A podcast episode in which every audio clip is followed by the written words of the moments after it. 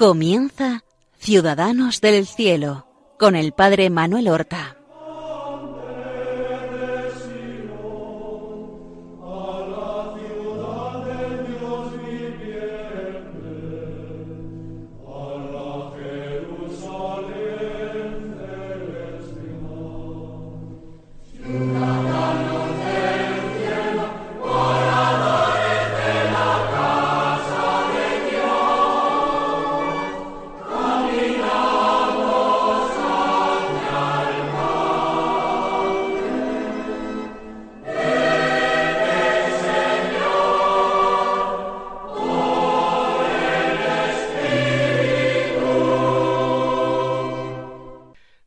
Buenos días, queridos amigos. Damos comienzo a una nueva emisión del programa Ciudadanos del Cielo que realizamos para estar más en contacto con esos modelos nuestros que son los santos, los habitantes de la Jerusalén del cielo, nuestros grandes intercesores ante Dios, y ojalá que sean también para nosotros nuestros grandes amigos.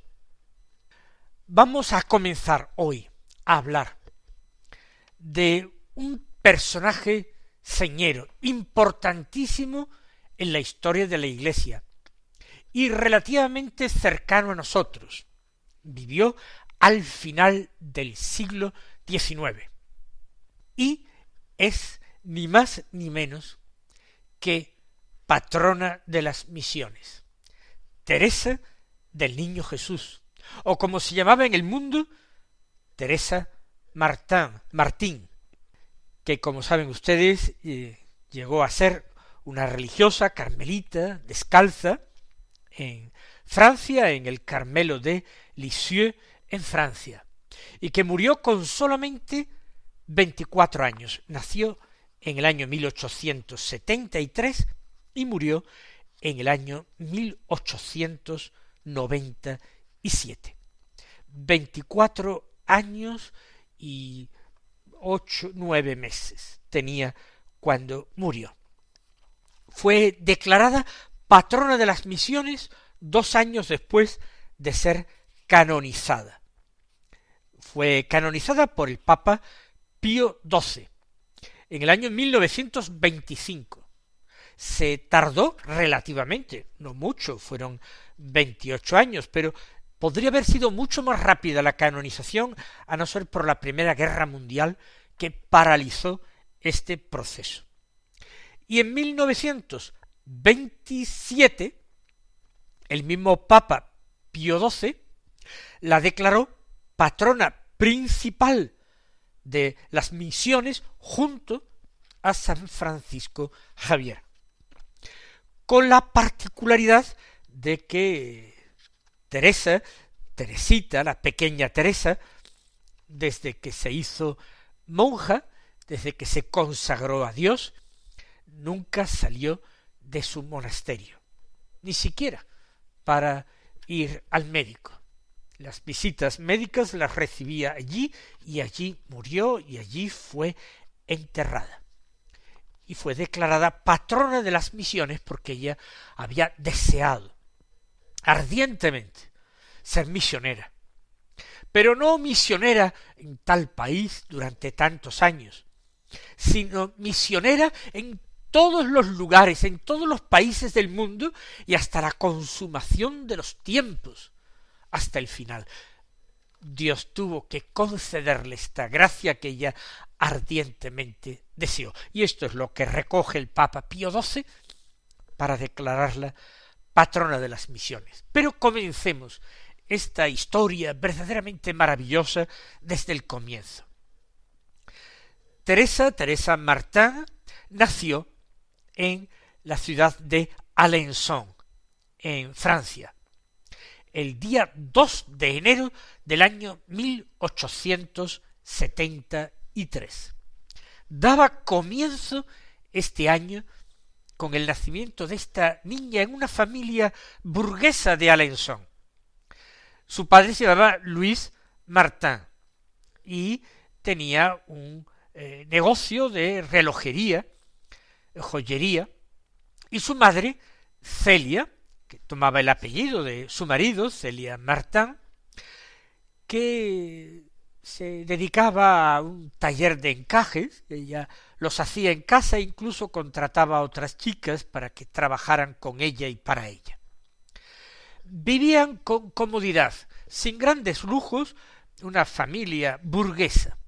Celia había llegado a tener nueve hijos. Pero de hecho entonces era muy frecuente que muchos niños murieran en la primera infancia, siendo todavía bebés. Y de esta manera llegaron a morir cuatro de ellos. Y solamente sobrevivieron cinco niñas. Los varones que tuve murieron siendo muy pequeños. Teresa fue la más pequeña de las cinco. La mayor se llamaba María y le llevaba a su hermana Teresa, Teresita, le llevaba casi trece años, casi trece años de diferencia. Después de María, que nació en 1860, al año siguiente, en 1861, nació Paulina, que quizás fue la más querida de Teresa, con la que tuvo más confianza, la que terminó llamando su madrecita. Le llevaba doce años, casi doce años. En tercer lugar vino Leonia, eh, que nació en 1863. Tenía casi diez años más que Teresita. Fue una chica difícil y de las cinco fue la única que no se hizo carmelita, aunque terminó haciéndose monja también, monja de la visitación salesa. Después, estas tres primeras vinieron eh, bastante seguidas una de otra, vino Celina, que era también mayor que Teresa, pero una edad más cercana a la suya. Fue casi cuatro años mayor que Teresa. Nació en 1869. Y por último, Teresa, ya hemos dicho, en 1873. El matrimonio de Luis y Celia es un matrimonio de excelentes cristianos, de cristianos fervorosos. Y buena prueba de ello, de la santidad de estos esposos, es que fueron beatificados ambos juntos en la misma ceremonia por el Papa Benedicto XVI en el año 2008 y luego canonizados por el Papa Francisco siete años después, en el año 2015.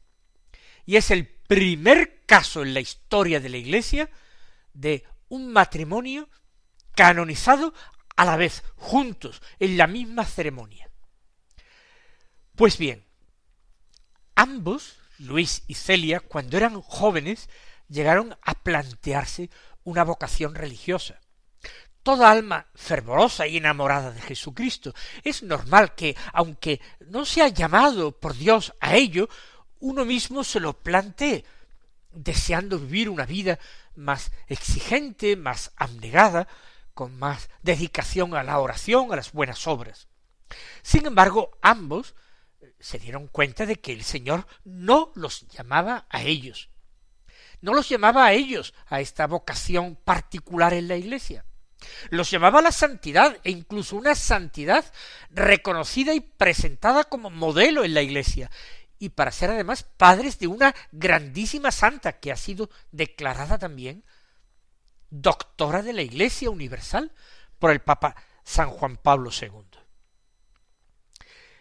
Por eso estos excelentes padres inculcaron a todas y cada una de sus hijas sus mismos principios, su fe profunda, su caridad sincera. Las cinco se hicieron religiosas y la más pequeña, una gran santa como ella lo deseaba. Desde que las niñas aprenden a hablar, ya empiezan a conocer a Dios, empiezan a aprender sus oraciones. Es un matrimonio que atiende a todos los pobres que se acercan a ellos con una caridad exquisita sin hacer cuenta de si se encontraban en algún momento mejor o peor. Un matrimonio que empezaba el día yendo a misa bien temprano por la mañana para luego entregarse a sus trabajos y particularmente Celia también a la atención y a la dedicación a sus hijos. Mueren dos niñas siendo pequeñas, una siendo bebé, pero otra llegó a tener cinco años cuando murió, mucho más doloroso. Y luego también dos niños varones, muy pequeños, los cuatro que murieron dos niñas y dos niños. Y la que más, pues claro, pues pudo ser llorada, la que murió con cinco años. Siempre han sido consideradas en esta familia los angelitos de la familia, los grandes protectores de la familia, a los que la misma Teresita se encomendó en algunas ocasiones. Celia es la mujer fuerte de la Biblia, esa mujer que sabe llevar su hogar, educar a sus hijos y al mismo tiempo colaborar en la economía de la familia, trabajando duro en esta eh, elaboración de encajes. Ella con las empleadas que llega a contratar cuando este negocio, esta manufactura va bien y tiene clientela. El esposo pronto dejará su taller de relojería y de joyería y se quedará administrando este negocio como contable y eh, administrador de este pequeño negocio que tiene, como hemos dicho, también empleadas. Teresa ya hemos dicho la más pequeña. Y cuando ella nace, la familia vive en una casa bonita, agradable, con jardín, y las niñas pueden salir al aire libre, jugar, correr. Teresita siempre tuvo un gran amor a las flores y se alegró su corazón con el buen tiempo, con el cielo azul, con el sol. Sin embargo, la felicidad de esta niña en este hogar idílico durará poco.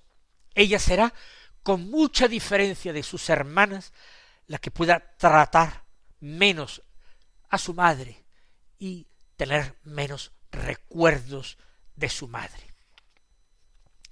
Cuando tenía Teresa solamente tres años, su madre escribe una carta a su hermana y le dice en la carta, eh, Teresita es más inteligente que Celina, pero mucho menos dulce sobre todo de una cabezonería casi invencible.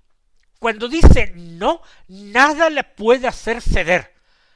Aunque se la encerrara todo el día en la bodega, se quedaría allí hasta dormir antes que decir que sí. Eh, eh, no es la más dulce, la más dulce eh, la considera a Celina, que tenía en aquel momento siete años, cuatro más que su hermana, pues Teresa era obstinada, un carácter difícil, que quería hacer su voluntad, y era difícil quebrantarlo. Pero bueno, era muy pequeña todavía, tenía sólo tres años. A finales de mil ochocientos setenta y seis, todavía tiene Teresita tres años, aunque muy pronto, en enero, en enero, a principios de enero del 77 va a cumplir cuatro, Celia Martín es diagnosticada de un cáncer de mama. Hoy día todo esto tiene muchos tratamientos y sobre todo si el diagnóstico es temprano. Pero en aquel tiempo no se prestaba tanta atención a estas cosas. Y cuando se le diagnostica es demasiado tarde y hay que renunciar incluso a la operación. En Lisieux es donde ha ido eh, Celia Martín a tratar con un médico especialista. Y desde allí, desde Lisieux, le escribe a su marido, que vive todavía, viven todavía en Alençon, y les dice a su marido, pongámonos en manos de Dios. Él sabe mucho mejor que nosotros lo que nos hace falta. Es Él quien hiere y es Él quien venda la herida.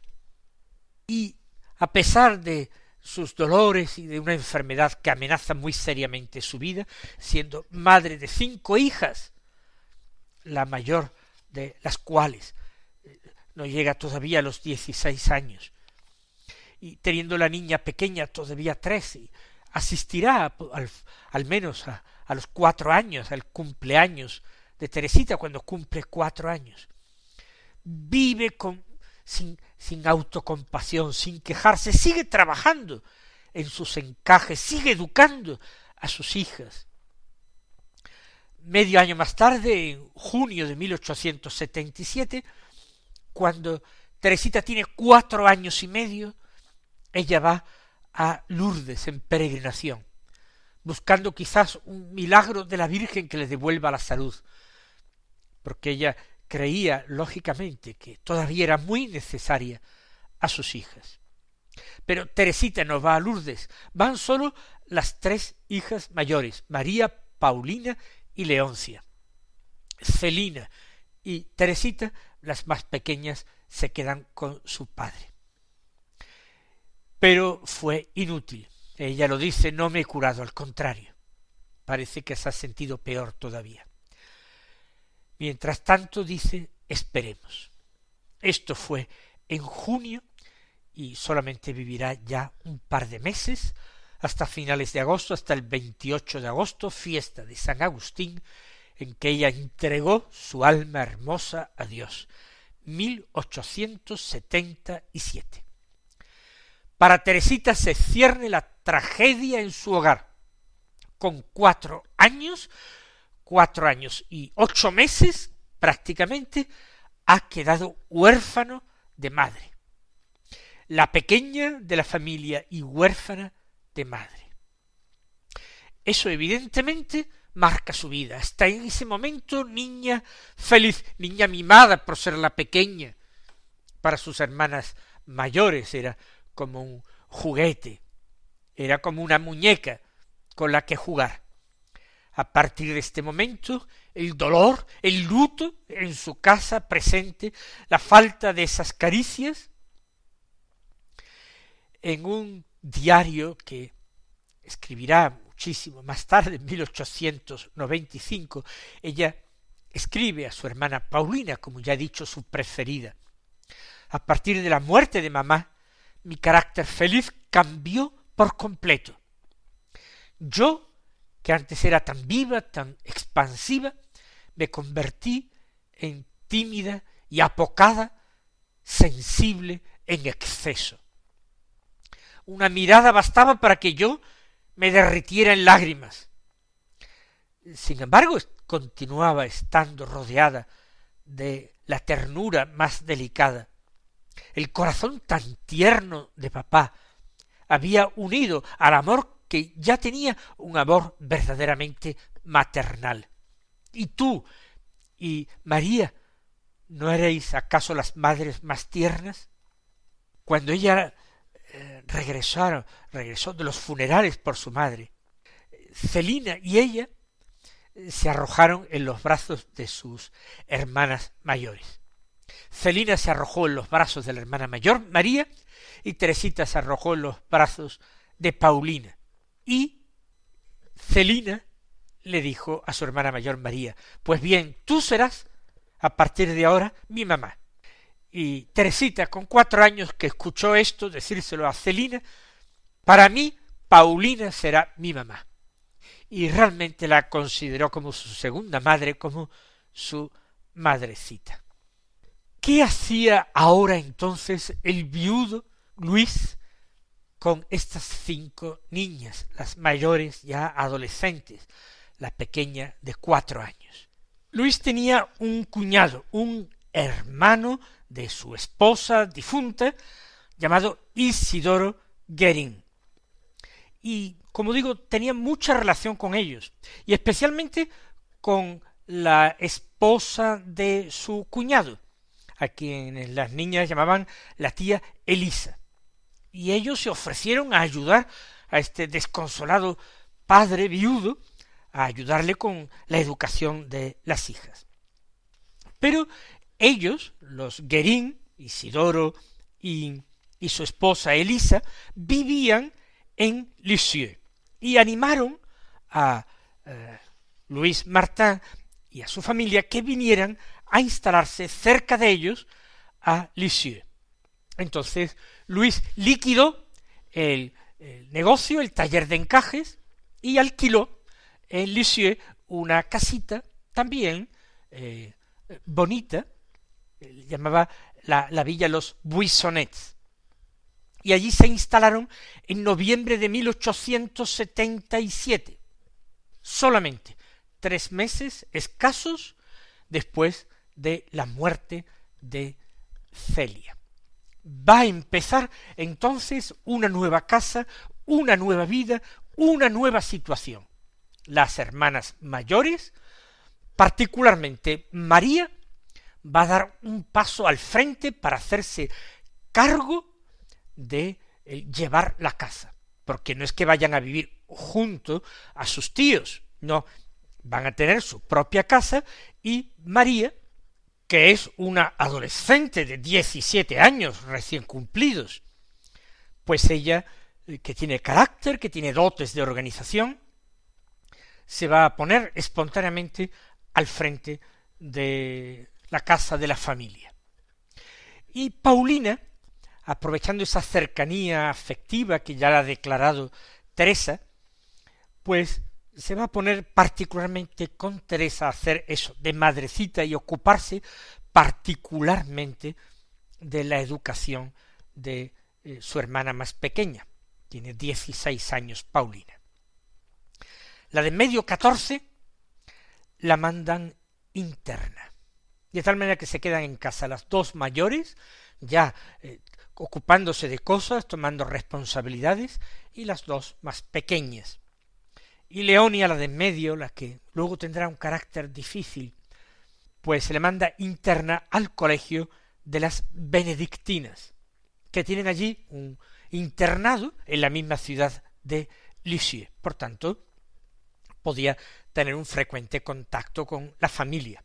Celina va también a este colegio como alumna externa medio pensionista.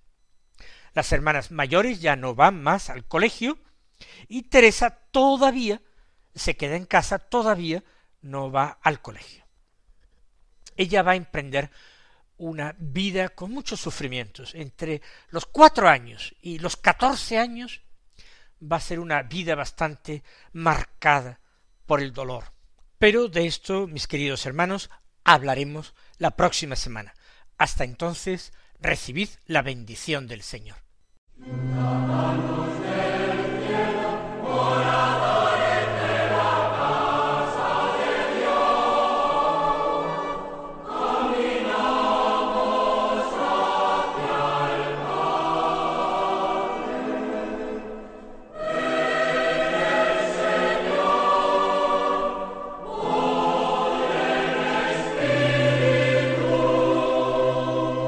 Han escuchado en Radio María Ciudadanos del Cielo con el Padre Manuel Horta.